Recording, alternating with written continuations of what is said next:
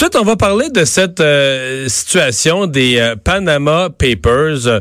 C'est un peu une, une double nouvelle, c'est-à-dire que il y a le fait que, bon, à travers le monde, les Panama Papers euh, ont, permis de recueillir de l'argent. Puis après ça, il y a le portrait chez nous. Ben c'est ça, parce qu'on se rend compte que 22 États concernés par ce, cet immense scandale, évidemment, de, de, nombreuses répercussions un peu partout dans le monde. On, de, paradis fiscaux, là, pour les, gens, les, gens, moins au courant. et on, ils, ont, ils ont récupéré les 22 États 1,2 milliard de dollars en impôts impayés, ce qui est quand même bon, euh, ce qui est quand même pas mal. Et ce qu'on se rend compte, c'est que euh, d'ailleurs, ceux qui ont disons, la, la, tête à ce, à ce niveau-là, c'est les, Britanniques avec 252 millions de dollars récupérés, l'Allemagne 183 millions, la France avec 136 millions. Mais si on descend, on descend, on descend, on se rend compte qu'au Canada, euh, ben c'est long et compliqué. Il y a eu des vérifications, mais et 15 millions de dollars ont été euh, récupérés sur le 1,2 milliard euh, global. Disons que c'est peu. C'est ça peut être vu qu'on n'est pas le plus grand pays, mais ça peut paraître peu. Alain Deneau, spécialiste des euh, paradis fiscaux, est, avec nous. Bonjour. Bonjour. Est-ce qu'il y a une explication euh, valable, logique et acceptable pour les citoyens canadiens à voir leur gouvernement avoir récupéré si peu?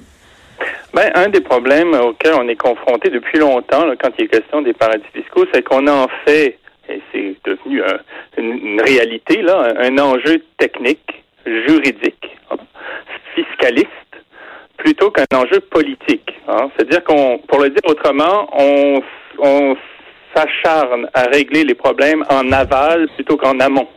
Hein, c'est-à-dire que plutôt que de s'attaquer euh, à, l'infrastructure des paradis fiscaux, hein, aux paradis fiscaux eux-mêmes, à leur politique, en amont, sur un plan diplomatique, par exemple, on les laisse évoluer, puis après coup, on essaie d'attraper les fraudeurs. Quoi. Euh, et bien sûr, c'est l'Agence canadienne du revenu qui a euh, euh, les pleins pouvoirs pour tenter de traquer les, les fraudeurs.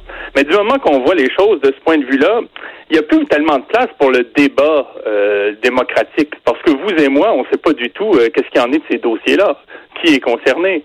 Euh, il y a encore le, secret euh, qui, prévaut sur les affaires fiscales des, individus, des sociétés. Alors, on se fait dire qu'il y a, bon, 900 cas qui sont euh, considérés, qu'il y a 525 cas étudiés. mais vous croyez qu'il va y avoir des résultats, que ce sera plus long, et qu'il va y avoir des résultats chez Revenu Canada?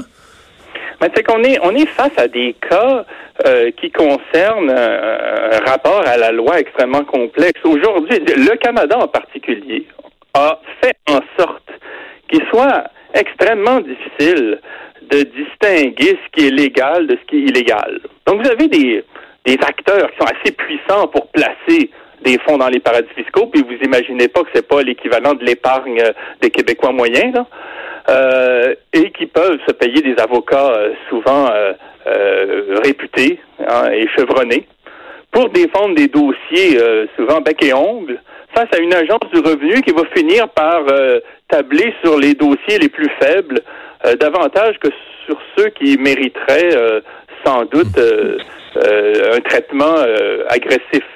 Et c'est exactement l'argument qui a été donné il y a quelques années par l'agence du revenu quand on a préféré régler hors cours hein, des ententes avec des fraudeurs fiscaux là, qui avaient été épinglés Hein, on, se, rappelle hein, que c'est la firme KPMG qui était euh, mouillée euh, dans cette affaire. Les clients, ses clients avaient euh, canalisé des fonds à l'île de Man. Et on avait dit, ben, finalement, il est, moins coûteux de régler hors cours que de poursuivre.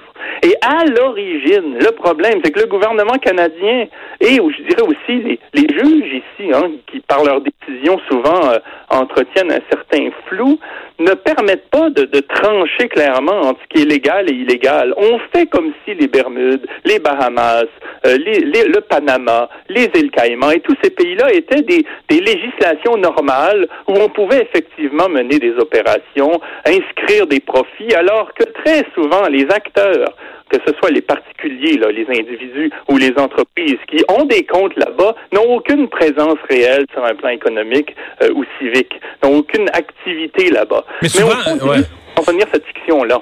Ouais, mais souvent on nous dit, euh, ça peut être parfaitement légal pour un citoyen si, si tu as des revenus au Canada, que tu as payé tes impôts dessus. Donc, c'est pas c'est pas, pas de l'évasion. Tu as payé tes impôts dessus tu peux décider d'ouvrir un compte dans un autre pays, euh, de d'y transférer des placements ou des sommes qui sont à toi. Euh, on dit tu pourras peut-être pas le rapatrier au Canada, tu pourras plus le ramener au Canada ensuite, mais il y, a un bout d'utilisation ou de déplacement d'argent vers ces pays-là qui peut être légal, non? Tout à fait, mais il est assez rare qu'on déplace des fonds au Luxembourg, au Belize ou aux îles Saint-Kitts et Nevis euh, si on a déjà payé des impôts sur euh, ces fonds-là, simplement pour le plaisir de faire transiter de l'argent dans le monde. Habituellement, euh, je dis toujours hein, la même chose. Hein, on va pas au bordel pour y lire la Bible. On va pas dans un paradis fiscal strictement pour gérer des opérations comme on pourrait le faire chez soi. Pourquoi tant de détours? Il n'y a, y a, pas de justification autre là sur un plan pratique au recours aux paradis fiscaux, si ce n'est que d'éviter le fisc ou d'une manière beaucoup plus large d'éviter la loi, que ce soit sur le droit du travail ou sur un certain nombre d'opérations liées aux assurances, par exemple, ou à, des filières d'activités comme l'investissement financier sur les marchés financiers. Bon, il euh, y, a, les, les, fameux hedge funds, les fonds de couverture qui peuvent être euh, comme ça des leviers, comme ça qui permettent d'éviter les contraintes légales dans, juridiques dans certains pays. Mais euh, mais bon, le, problème ici, c'est qu'on a on a et le problème il, il, existe autant en Allemagne, en France qu'ici, mais d'une manière particulière au Canada on a rendu légal, euh, par bien des aspects, le recours aux paradis fiscaux. Le gouvernement s'acharne à s'attaquer strictement aux fraudeurs, alors que cette catégorie-là est assez difficile à établir en droit, parce qu'il y a toujours un avocat qui va nous expliquer qu'il y a un lien tangible avec un pays où une transaction a eu lieu, puis on va, comme ça, en quelque sorte, euh, donner de la consistance à des opérations qui, euh, du point de vue du sens commun, sont assez factices. Et il y aura toujours potentiellement un juge qui, au terme de démarches judiciaires extrêmement lourde et coûteuse pourra donner raison à un contribuable face à l'agence. Parce que à l'origine, le législateur, c'est-à-dire nos députés et surtout euh, les gouvernements, l'exécutif, ne crée pas un, comment dire, un cadre dans lequel il est clair que le Panama, les Bermudes, les Bahamas ne sont pas des pays où sur un mode standard. Il faudrait mettre fin à des accords fiscaux avec ces pays-là. Il faudrait mettre fin avec des accords de libre-échange avec ces pays-là, mettre fin à des accords de, de, liés à la, non-double imposition, des termes techniques, là, mais qui consistent tout le temps à favoriser, au fond, l'arrimage de l'économie euh, québécoise et de l'économie canadienne à des législations qui n'ont pas, euh, au fond, de, de, de, de qui n'a de, de, rapport à l'économie qui soit, qui soit euh, ceux qu'on connaît normalement. Hmm.